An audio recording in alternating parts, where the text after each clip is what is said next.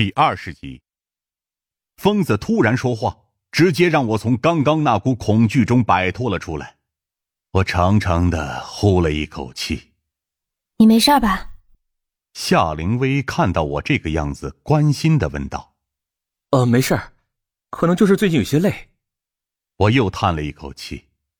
不过能听到夏灵薇这个大美女安慰我，我心情倒是能好一些。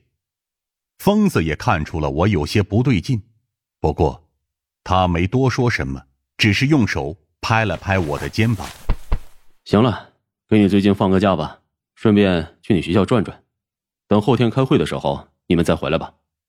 现在案子可谓是迫在眉睫，谁知道这个变态杀人凶手还会不会再犯案？这个时候我又怎么能休息？我刚想要开口回绝疯子，示意我还可以继续工作。可没想到，疯子继续开口道：“你带上夏灵薇，你们两个人去，见到陈教授，顺便帮我问好。”疯子说这句话的时候，我瞬间就明白了他的意思，只好无奈的点了点头。从目前的凶手作案手法来看，这个凶手极其精通犯罪心理，而且反侦查能力极强。在我所有认识的人里，能有这种水准的不出五人。疯子的意思还是想让我找找自己的老师，也就是陈教授陈静，看看会不会有什么线索。说起我这个老师陈静，可是大有名头，在整个省城犯罪心理学领域，那是屈指可数的人物。很多疑难案件在没有办法处理的时候。省城这边的警官都会求助于陈教授，陈静，曾经获得过无数奖杯和荣誉称号。作为他的学生，我也是深深为此感到骄傲。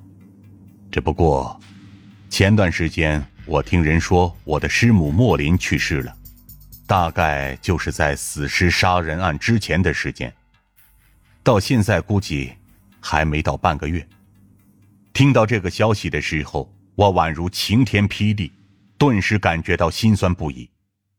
陈老师很爱自己的妻子，那都是我们这届学生众所周知的事情。这样突然的噩耗，我不知道会不会影响到陈老师。再加上最近案子比较棘手，所以这段时间也一直没有慰问过陈老师。一想到等会儿要见陈静老师，我这心情……不免又开始忐忑了起来，再加上我和夏灵薇过去，更让我有些不自然。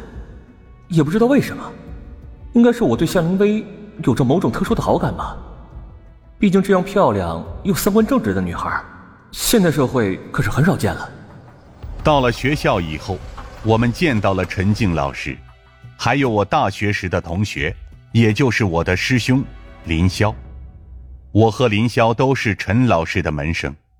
陈静老师也是我们研究生时候的指导老师，所以我们三个的关系是非比寻常的。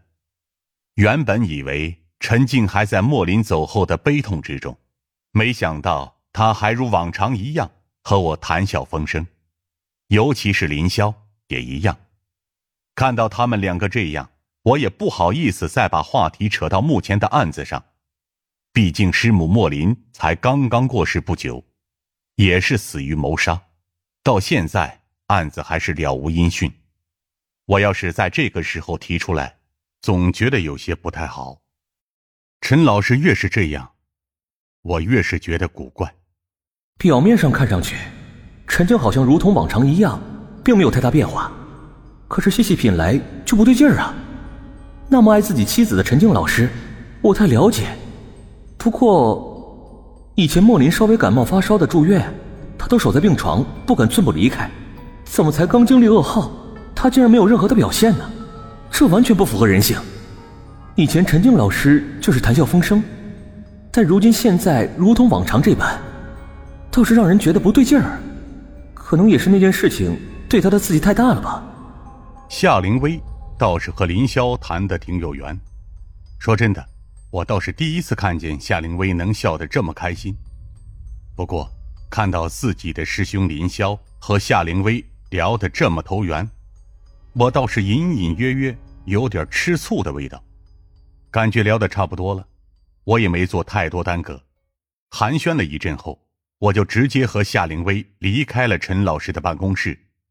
陈老师还专门让林霄送我们。走在回去的路上，林霄突然问我：“怎么会突然今天过来？”我苦笑了一下，对他说道：“嗨，头大呢，最近有几个案子比较棘手，本来想请教下陈老师，可是他……”林霄也跟着叹了一口气：“唉，可能你不知道，我们已经很久没有见到陈老师了。要不是你今天来，我还不知道自己啥时候能见到他呢。”哦，我皱了皱眉头，联想到陈老师今天的反常表现。顿时有些胡乱猜测，夏灵薇由于不知道莫林的事情，所以也听不懂我们在说些什么，也就没有多问。是啊，一直把自己锁在家里，一直请假。哎，好了，不说这个事了，还是说说你的案子吧。林霄长出了一口气，对我说道：“死尸杀人案还是蜜蜡抛尸案，不得不说。”还真是丧心病狂啊！